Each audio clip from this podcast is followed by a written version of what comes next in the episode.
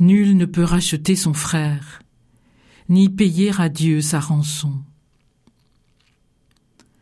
Mon conjoint est en train de mourir. Qu'ai-je donc fait pour mériter cela?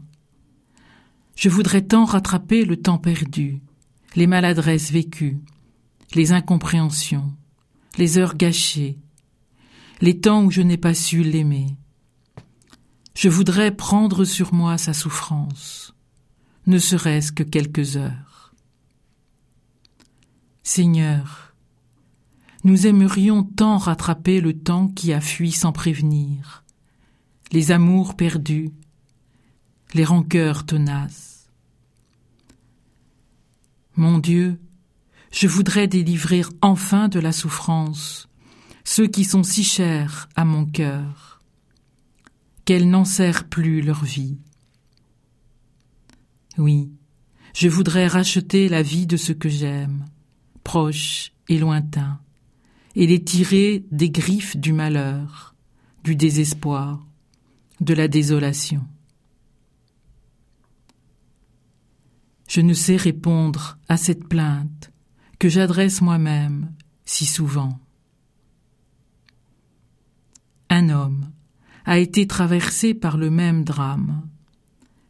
Comment sauver ceux qu'il aimait Comment leur dire que Dieu n'a pas voulu la maladie de l'enfant épileptique, ni l'épuisement de la femme hémorroïse, ni le joug qui pesait sur les plus pauvres?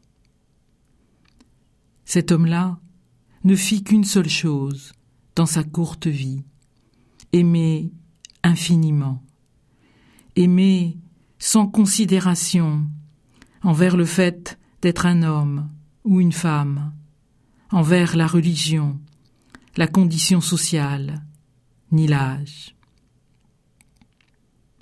Toutes les questions restent et sont vraies.